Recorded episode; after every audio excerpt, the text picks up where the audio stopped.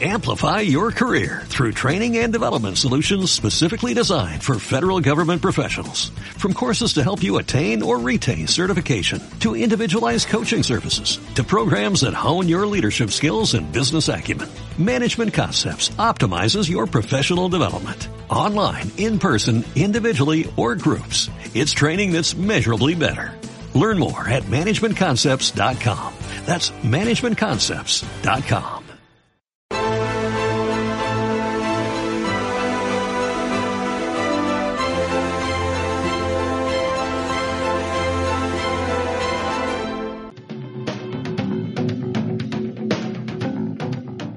¿Quieres formar parte del club de miembros de estado de alarma? Sea un suscriptor premium y apuesta por un contenido libre que defiende a España. Te damos varias opciones. Echa un vistazo a las distintas categorías y dependiendo de la aportación que desees hacer, elige una. Con eso aportarás a que sigamos pudiendo crear este contenido. De parte de todo el equipo de estado de alarma, gracias por tu apoyo. Muy buenas noches, espectadores de estado de alarma. Estamos ya con vuestra sección favorita, el confirmado Moncloa de nuestro amigo Carles Enrique. ¿Qué tal se encuentra, Carles? Hola, buenas noches. Bien, hoy, hoy podemos decir que es un día, los que estamos en, al menos en la costa de Barcelona, no hace tanta calor como otros días, incluso la noche anterior ha estado lloviendo, con lo cual se está fresquito.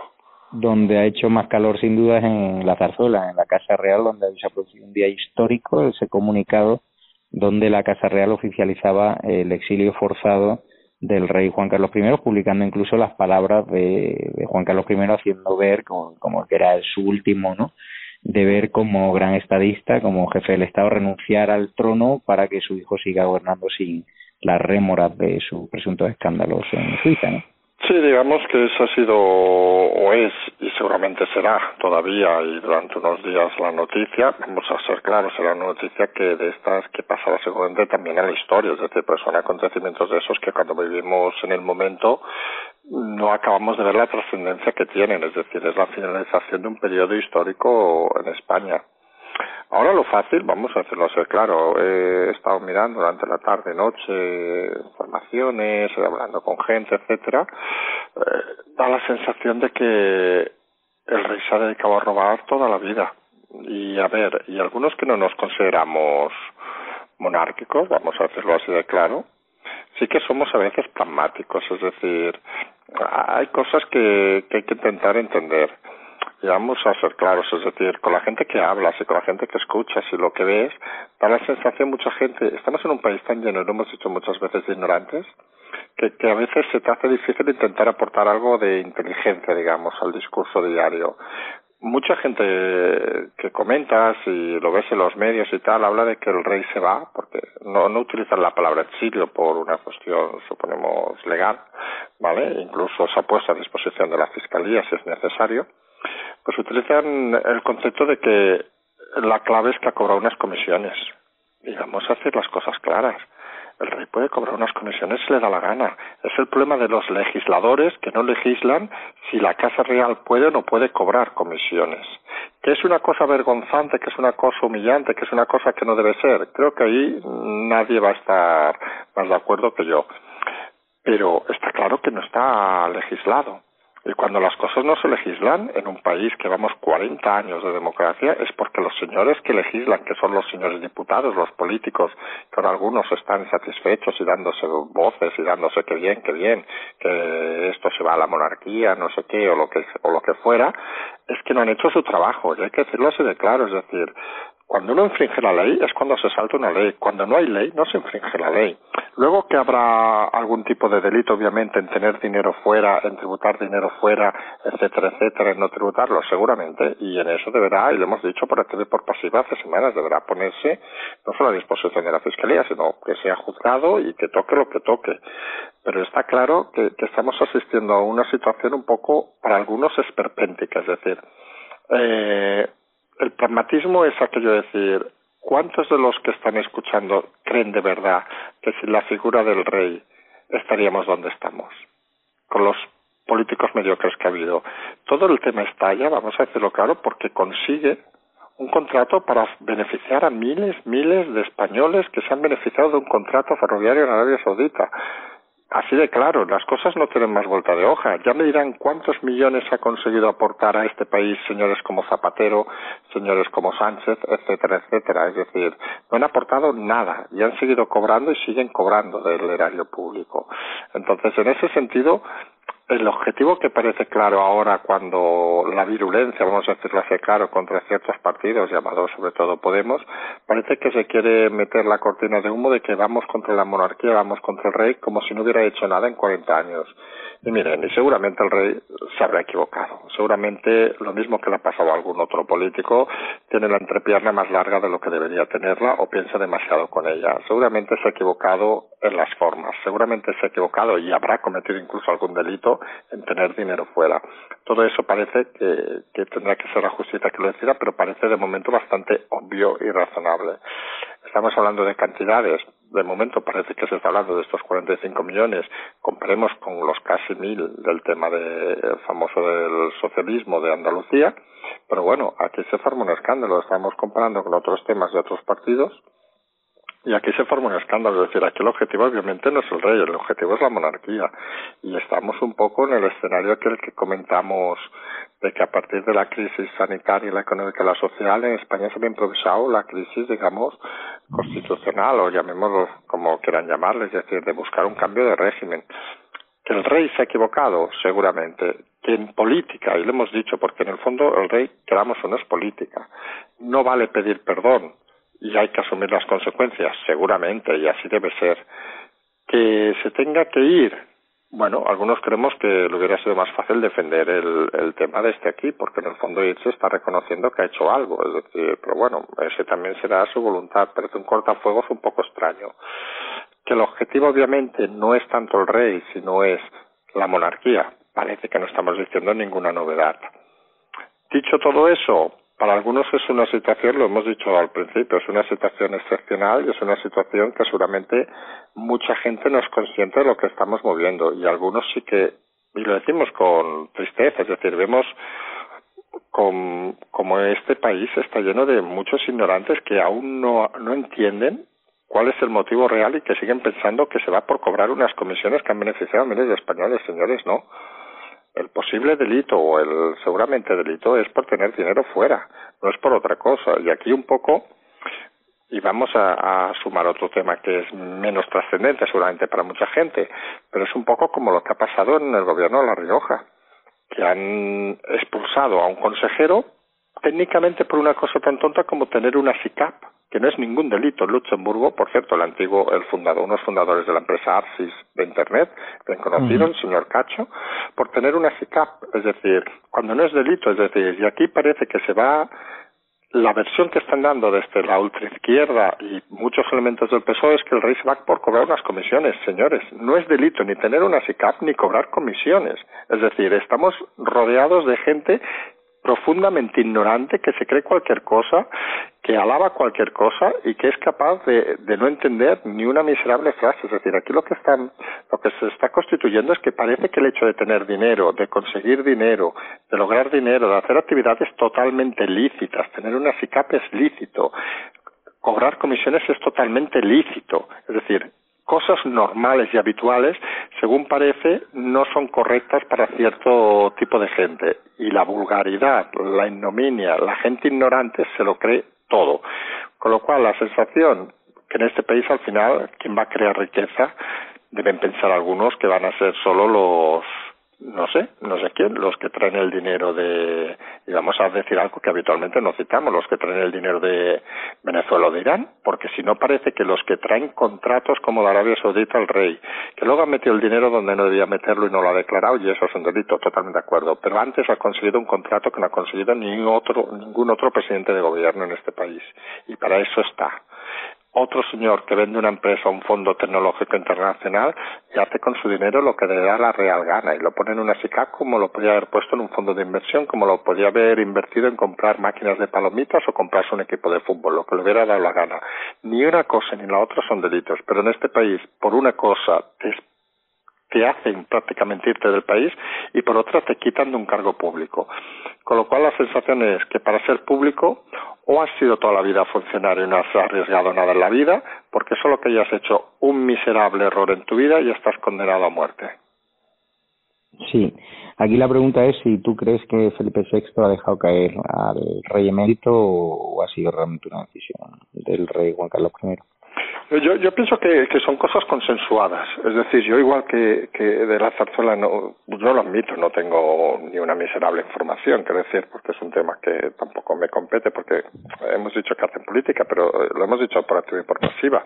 Eh, en la Moncloa se genera política, en la zarzuela en el fondo están para, para cumplir lo que les indican que tienen que hacer. Es decir, si mañana viene un pleno del Congreso y deciden que el rey se va, el rey se va, coge la maleta, hablamos del rey actual el rey Felipe, y se tiene que ir, no, no puede discutirlo, no puede hacer nada, porque su función es meramente esa. Dicho lo cual, algunos creemos que es un tema consensuado, es decir, que no son decisiones fáciles, porque aunque algunos podamos entender que las familias son diferentes, no deja de ser una relación padre-hijo, vamos a hacer claro. Y, y que la decisión es correcta o no es correcta, bueno, el tiempo lo dirá yo personalmente no acabo de entender hacer ciertos tipos de cortafuegos en situaciones extremas. Sí que es cierto que hemos dicho muchas veces que cuando hay una situación excepcional hay que tomar medidas de blanco y negro y la gama de grises no parece la más adecuada. En un caso como este, obviamente la medida de blanco y negro parece correcta, es decir, oiga, eh, rey emérito, abandone el país, lo vamos a consensuar para que parezca una cosa que ha sido una decisión propia, que ha servido al Estado, etcétera, etcétera, porque lo que parece claro que la gama de grises en este caso, que sería un poco mantener la tensión y el juego, parece que no daba rendimiento. Dicho lo cual, mm, quizá la parte B de nos ponemos a disposición de la Fiscalía, que se ha indicado, es también muy trascendente y muy importante que han indicado los abogados, pero algunos pensamos que se podía haber puesto perfectamente el rey a disposición de la, el rey emérito, obviamente, eh, a disposición de la fiscalía sin tener que hacer el paripé, entre comillas, de irse del país. Es decir, porque, y eso es un poco lo que a algunos nos puede extrañar y, a lo mejor es políticamente incorrecto decirlo, pero está reconociendo en cierta manera que ha habido, que ha habido un delito, es decir, y sí que es cierto que en caso de que estuviera condenado, incluso investigado, etcétera, le podían retirar hasta el pasaporte y no dejarle salir del país, con lo cual parece que está teniendo una posición superior, de superioridad al resto de potenciales personas, digamos, que puedan ser imputadas por algún cargo. Y eso es un poco lo aparte de que da la sensación de que en Zarzuela tampoco acaban de controlar el mensaje de comunicación, porque cualquiera que haya estado escuchando desde la noticia de haber salido sobre las seis, cinco o más o menos, una cosa así, desde ese momento, la, aunque no se ha utilizado la palabra exilio oficialmente, eh, ni huida oficialmente, hasta han salido vínculos en redes, etcétera, comparando el caso con Puigdemont. Quiero decir, es decir, eh, es un error de comunicación tan grave porque ha dado pie a que gente que está en el ostracismo, digamos, debajo de una cloaca en la cueva, hagan la comparación, en cierta manera, que podemos decir hasta lógica, de que, oiga, el señor Puigdemont, en el momento que se va, tampoco estaba imputado técnicamente. Con lo cual, parece que es la misma situación. Y entonces el argumento es, ¿por qué Puigdemont es un fugado y el rey es un exiliado? Técnicamente podemos decir que los dos son unos fugados si se van en el mismo momento.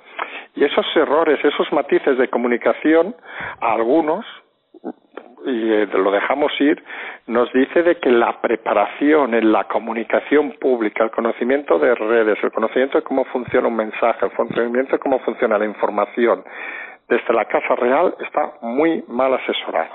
Es decir, que en el fondo el rey puede irse, no puede irse para hacer lo que quiera, etcétera, etcétera, pero cuando haces un mensaje de una trascendencia histórica, que es lo que hemos dicho, no es un mensaje que mañana nos olvidemos, histórica, es el cierre de un periodo democrático en España, es decir, el cierre de, de, la transición, podemos decir que es esto, es decir, cuando haces un mensaje así de importante, tan trascendente, no parece inteligente que dejes abiertas tantas aristas para que la gente acabe entendiendo el mensaje como que el rey, y vamos a decirlo así claro, o sea, fugado aunque técnicamente creemos que aún sigue estando en España, ¿eh?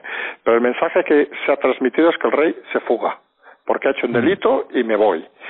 Y transmitir ese mensaje desde la Casa Real, algunos pensamos que es un error infinitamente infantil, un error total y algunos creemos que y, a lo mejor aquí hacemos una cosa también fuera de lugar, ¿eh? que, que si hubiera la suficiente fuerza, digamos, de carácter, de imposición, etcétera, incluso diríamos de su majestad, debería cesar a la persona que ha arreglado este tema, porque es una auténtica chapuza y si ha sido él, pues que empiece a temer un poco, y lo hemos dicho alguna vez, aunque a algunos no nos gusta, empieza a temer un poco hasta por su cargo, porque hay cosas que no se pueden hacer, es decir, no se puede gestionar tan mal la comunicación, no se puede lanzar un mensaje tan equívoco y no se puede confundir a los españoles en ese sentido, es decir, la mayoría de gente que en encuesta le ha quedado claro de que el rey se ha fugado como se fugó en su momento Puigdemont, como se fugó en su momento quien sea. Y algunos tenemos claro que los supuestos delitos, o sea, cobrar una comisión no es ni siquiera delito, es decir, pero la Casa Real no ha sido capaz de transformar esa información en otra información simplemente por esconderse y por no tener la capacidad ni el manejo de gestionar una situación complicada. ¿Y el gobierno tú crees que ha intervenido en este proceso?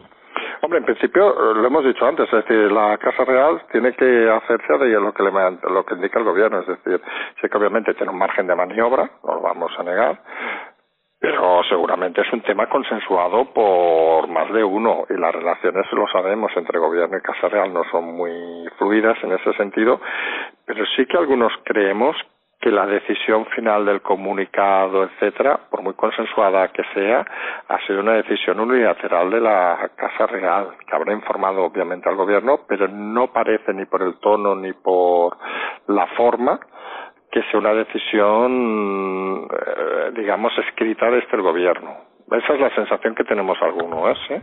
Es decir, pero bueno, a lo mejor podemos equivocarnos. Estoy viendo que España ha pedido 20.000 millones de euros a Bruselas, al gobierno, para pagar los ERTE. Sí, es una de las noticias que ha quedado esclipsada por el tema del rey, de, de esta mañana ha sido, y es curioso porque es un tema importante, es decir, eh, en el fondo volvemos al concepto de mensaje que hemos dicho antes, de qué se comunica, es decir, si tú la noticia que aparece es pedimos 20.000 millones entrar al detalle, la sensación es que no hay dinero, porque si hay dinero, no pides, no pides 20.000 millones.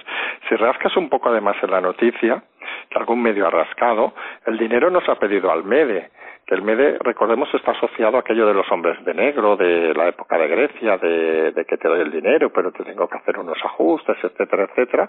Si nos ha pedido un, un fondo, un mecanismo, se llama SURE, que es más caro que el MEDE, curiosamente, pero que implica que no se asocie dentro de la política europea a que estás pidiendo un rescate. Es decir, volvemos un poco a los juegos estos extraños de que algún político, algún país, en este caso España, en este caso Nadia Calviño, prefiere perder dinero porque no parezca que estamos arruinados. Vamos, no sé, algunos hemos dicho desde el principio que las crisis se solucionan con transparencia, explicando las cosas, asumiendo la realidad si quieren seguir engañándonos a las batallitas, a mí me parece fantástico. Pero parece claro que pedir el dinero al sur en vez de al MEDE, son conceptos de fondos que se pueden ver rápidamente en cualquier consulta en Internet, parece técnicamente una tontería tener que gastar más dinero simplemente por una cuestión de imagen, cuando seamos sinceros. Es decir, se está pidiendo dinero porque no hay dinero en caja hemos dicho, el impuesto social fue un fracaso, el IVA del segundo trimestre ha sido un fracaso, los ingresos han caído en picado, los gastos han caído, en picado, y claro, digámoslo así, es decir, 20.000 millones para pagar los seres, los ERTES, perdón. Pero claro, de esos 20.000 millones han de ir dinero para pagar otras cosas, porque recordemos que cada mes y eso no hay que olvidar los datos globales, que a veces la gente nos quedamos en las nóminas, etcétera. Cada mes el gobierno, el Estado, o sea, todos, pagamos 10.000 millones de pensiones. Ojo, solo de pensiones, ¿eh? Es decir, contando 14, estamos pagando casi 150.000 millones. Lo que nos va a dar Europa no cubre ni el pago anual de las pensiones. Es decir, que si no se reactiva la economía, si no empieza a funcionar todo, la arruina el escenario y lo llevamos avisando hace meses que alguno ahora está diciendo que nadie lo preveía tampoco. Se ve que en este país no se preveía ni la crisis que algunos dijimos en marzo, ni se preveía que no había dinero, ni se preveía la crisis social, ni se preveía que habría enfermos, ni se preveía que había muertos. Estamos en un país, y a mí me sabe mal decirlo repetidamente en las últimas semanas, pero tenemos un gobierno que representa lo que es realmente este país. Es, un país de ignorantes, tiene un gobierno de ignorantes y ese es el problema. Es decir, no tiene más vuelta de hoja. Aquí hace falta una reconversión, no industrial, una reconversión educativa. Es decir, que la gente empieza a pensar por sí mismo y empieza a razonar.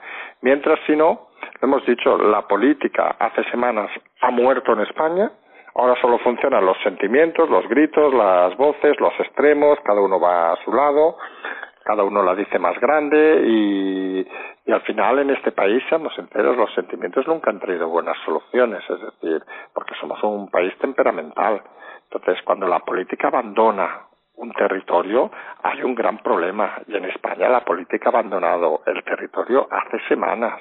Y no solo lo ha abandonado el gobierno, le hemos dicho pero que por pasiva lo ha abandonado la oposición al completo. Es decir, estamos en un país totalmente abandonado a su suerte. Que nos dan 20.000 millones y se pagan durante dos meses o algo así los ERTES, aleluya, Recordemos una cosa que hemos matizado esta mañana. Los ERTES, el funcionamiento de los ERTES, para aquellos que estén cobrando el ERTE no se ven una sorpresa a partir del mes que viene, funciona como, como, el, pago de los paros. Es decir, cuando llegas a cierto mes, el sexto, cobras la mitad. O sea, gente que está cobrando 1.200 euros y dice, bueno, me van a alargar el ERTE hasta diciembre. Ojo, que el pago de septiembre va a cobrar en vez de 1.200, va a cobrar 600.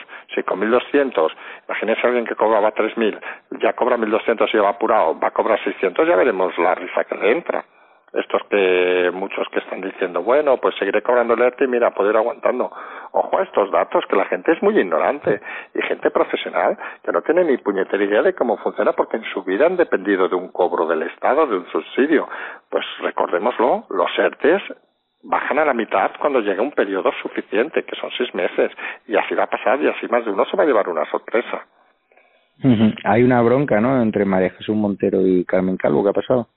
Sí, eh, por el tema de la reunión con Ciudadanos, que un poco Calvo eh, Montero primero ha venido a decir, dice, hay una cierta parte, especificando cierta parte del gobierno que está mirando a la derecha. Bueno, según parece para Montero, Ciudadanos ahora es la derecha. Para algunos hemos dicho más de una vez que Ciudadanos no es derecha, izquierda ni nada, porque técnicamente no es nada ya. Pero bueno, según parece es la derecha y ha respondido Calvo con algo así como diciendo que en cualquier reunión que esté alguien del gobierno representa a todo el gobierno. Es decir, a mí me, me, no sé si la palabra es me molesta soberanamente por, por, porque alguna vez hemos hablado de Calvo, yo creo que es una persona, le hemos dicho que personalmente pienso que es una incompetente, mucho cuidado, pero a veces es la única persona que está poniendo, y lo hemos reconocido hace semanas, que está poniendo un poco de inteligencia en este gobierno. Y es triste decirlo, ¿eh? porque si Calvo es la que tiene que poner inteligencia y poner un poco de carácter, es que esto está mucho peor de lo pensado. Pero obviamente, las bravatas de Podemos con la situación actual en una caída libre, recordemos, Galicia 14-0 de diputados, es decir, un partido que no tiene, en caso de haber elecciones, que sabe que va a quedar reducido a, a cero prácticamente, que se vengan con bravatas cuando tienen cargos de ministerios que están concedidos por Birli Birloque y que sabe todo el mundo de que no han desarrollado ninguna actividad, empezando por la propia Montero, que es conocida por no hacer nada, vamos a hacerlo así, por ser la madre de los hijos del vicepresidente, porque es su único mérito. Bueno, perdón, de haber trabajado de cajera en un supermercado, que es importante para tener el cargo de ministro y llevar una cartera. Todos sabemos que es un cargo muy importante. Dicho lo cual, bueno, pues parece que intentan presionar a las salas, digamos, menos no, no diremos izquierdistas, porque Carmen Calvo precisamente es lo más izquierda casi que en el gobierno, pero digamos a las salas que buscan alejarse un poco de Podemos, intentan presionarlas pues de esta manera tan burda como el tema encima lo gracioso es que se ha originado poniendo un tuit. Es decir, vamos, la política, igual que se critica muchas veces al tertuliano de Pablo Iglesias por no haber olvidado de que esto no es una tertulia y es vicepresidente, habría que decirle a Montero que Montero es ministra, no es tuitera por favor, es decir, que las cosas se dicen de otra manera, que quiere hacer escándalo, que quiere montar un pollo, que quiere que la gente le escuche porque realmente nadie le escucha, que quiere hacerse notar para parecer algo más de, que, de, que, de lo que es, es decir, que la quiere hacer ver a la gente que no solo es la madre de los hijos de Pablo Iglesias, sino que también tiene algo de inteligencia debajo de las cejas. Bueno, esa es su función, es decir, pero realmente eh, es algo esperpéntico, es decir, y volvemos a lo que hemos dicho hace cinco minutos. Yo creo que este mes de agosto, sobre todo hasta mediados de agosto, yo creo que podemos decir con claridad que todo van a ser gestos, sentimientos, símbolos, eh, movimientos heterodoxos, por llamar de alguna manera, pero la política no va a existir, es decir, van a ser todo eh, correvidiles, digamos, tertulianos baratos y gente que tiene que llamar la atención porque su vida es miserable. Y a partir de ahí, quien quiera escucharlos, pues que los escuche, a quien nos toque tener que oírlos porque no hay más remedio, porque tenemos que opinar de algo, pues nos tocará eh, perder el tiempo hablando de normalidades como las que dice Montero, pero bueno, eh, eso ya es una función nuestra que para eso estamos aquí. Pero el resto de gente, por favor, que hay palabras necias, volvemos a lo de siempre, es decir, que es mejor ignorar.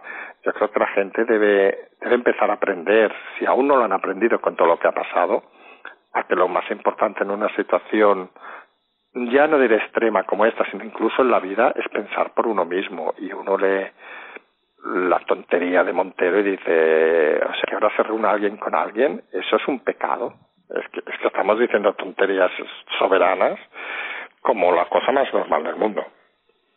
Y luego Podemos en descomposición total, ¿no? Lo del ex abogado y los chats de ese falso caso de acosador sexual, de cómo le trataba la ex abogada de Podemos al supuesto acosador. Sí, eso lo hemos visto hoy. Una trama tan falsa, o sea, es, que es increíble. No, no, es que eso hemos visto hoy en OK Diario, me ha parecido verlo, que salían todas las conversaciones y todo. claro, no me extraña que teniendo la juez, creo que era una juez, todas las conversaciones desmontaran en diez minutos el supuesto acoso sexual. Es decir, tú no haces un acoso sexual a alguien y te está diciendo cada dos minutos que bueno eres, eres magnífico, no sé qué, no sé cuánto. Es decir, que, que, que es todo ridículo. Lo de Podemos hemos dicho que, que este tema habría una vía con Calvente, que era la el, digamos el, la querella contra Pablo Iglesias por las acusaciones que hizo. Y es una querella que parece y eso sí que podemos decirlo con cierta entidad que parece que va a ir para adelante y que va a ir a una imputación relativamente rápida de Pablo Iglesias. Y volvemos al, al, misterio que llevamos diciendo hace semanas. Esto estamos hablando y hay gente que sigue insistiendo y nosotros seguimos en la nuestra. Y contigo Javier lo hemos discutido. Es decir que este gobierno no llega a final de año y el tema es el tiempo, es decir, eh, ¿qué va a hacer un gobierno, un presidente de gobierno con un vicepresidente imputado? No sé si por lo de Irán, por lo de Dina, por lo de Calvente, por lo de cosas más que puedan pasar, que, que seguro que hay alguna más en la recámara que saldrá los próximos días, y ya lo podemos decir así de claro, y ah, también por una supuesta, porque hemos leído esta mañana, de vecinos de Galapagar que van a demandar también por el tema de, de las identificaciones al vicepresidente, etcétera, etcétera. Es que tiene tantos frentes que, que, que alguno de ellos va a acabar imputado. Entonces la pregunta al millón es, ¿un rey emérito no imputado se tiene que ir del país y un vicepresidente imputado no pasa nada? Pues oiga, mm, volvemos a lo de siempre, que la gente piense por sí mismo y haga lo que hemos dicho que a veces es odioso, pero al final en, eh, cuando hablas de temas políticos, cuando hablas de territorio, cuando hablas de escenarios eh, de diversa índole, lo más importante muchas veces es comparar, y lo hemos dicho por activa y por pasiva. Una crisis global se compara individualmente. Usted compara los PIBs que caen en España, en Francia, en Estados Unidos, etcétera. ¿Quién gana? España algo mal se ha hecho. Usted compara el número de muertos en España, Italia, no sé qué, en todo el mundo. ¿Quién gana? España. Pues también parece que algo se haya hecho mal. Usted compara un rey emérito no imputado que se va del país con un vicepresidente imputado que se queda en el país. ¿Qué está mal? Pues parece que está mal el imputado que se queda. No hay que darle mucha más vuelta de hoja.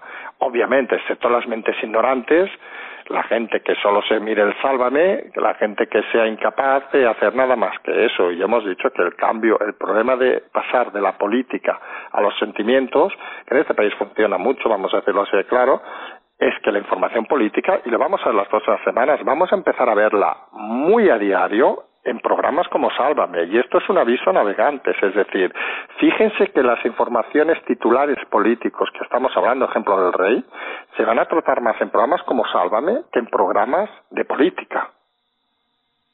Deberían también tratarse. Y temas como Podemos, por ejemplo, toda la crisis de Podemos, no se va a tratar ni en Sálvame ni en programas de política, como denunció curiosamente el otro día Maruenda en la sexta noche. Es decir, que decía que parece que no se puede hablar de Podemos en este programa y llevaban siete semanas hablando del rey. Es decir, que al final los medios juegan un papel importante. ¿Por qué? Porque cuando la ignorancia está muy ampliada, muy amplificada y está muy extendida en un país, los medios de comunicación que aborregan a la gente son clave.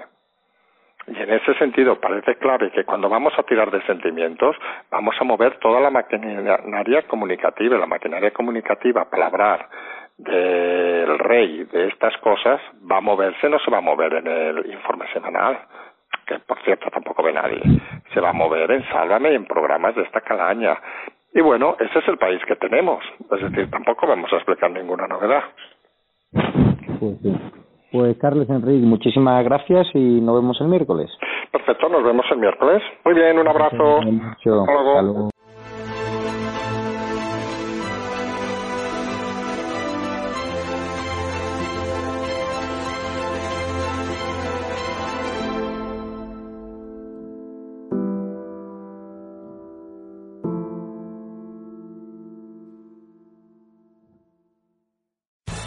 Amplify your career through training and development solutions specifically designed for federal government professionals. From courses to help you attain or retain certification, to individualized coaching services, to programs that hone your leadership skills and business acumen, Management Concepts optimizes your professional development. Online, in person, individually, or groups. It's training that's measurably better. Learn more at managementconcepts.com. That's managementconcepts.com.